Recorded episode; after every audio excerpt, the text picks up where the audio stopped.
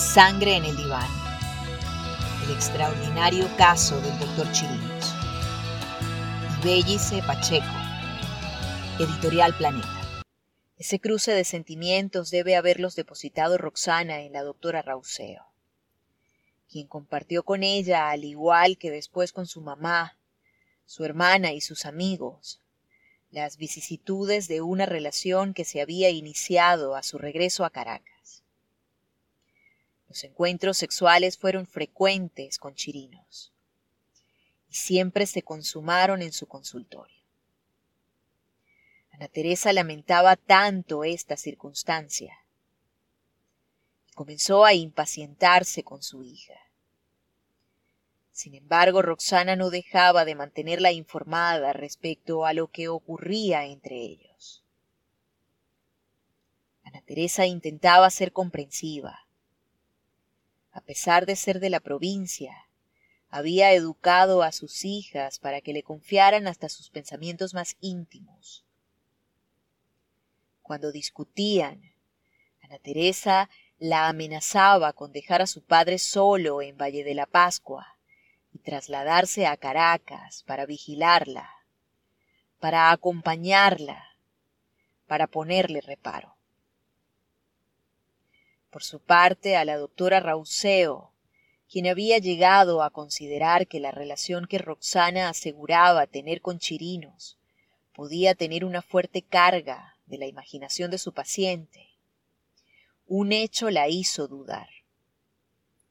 Chirinos la llamó y la interrogó sobre Roxana.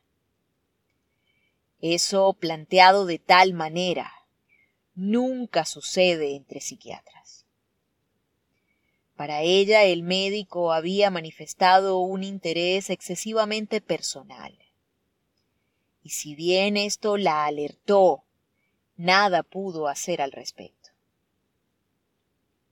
A Chirinos le preocupaban las visitas de Roxana a la doctora Rauseo, porque sabía que le había confiado lo sucedido entre ellos. Necesitaba romper la relación de Roxana con esa psiquiatra y lo logró. En un nuevo encuentro, él le comentó que había conversado con la doctora, y quién sabe cuánto sazonó el contenido de lo hablado, porque Roxana decidió no volver más a la consulta, argumentando que Audrey Rauseo la había traicionado. Nada más lejos de la verdad.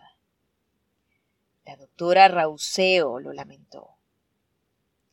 La joven había comenzado a superar su depresión, a pesar de esa complicada relación con Chirinos. Ya no necesitaba de fármacos antidepresivos. Se mostraba optimista, un poco más segura de sí y con la ilusión de que Mariano, joven que estudiaba con su hermana mayor, algún día se fijara en ella con ojos distintos a los que se destinan a una amiga. Mari, ¿por qué no me acompañas? le pidió Salamera Roxana a su hermana. Anda, acompáñame más tarde al centro comercial. Era media mañana del sábado 12 de julio de 2008, el último día de la vida de Roxana. Mariana estaba acostumbrada a los gestos cariñosos de su hermana.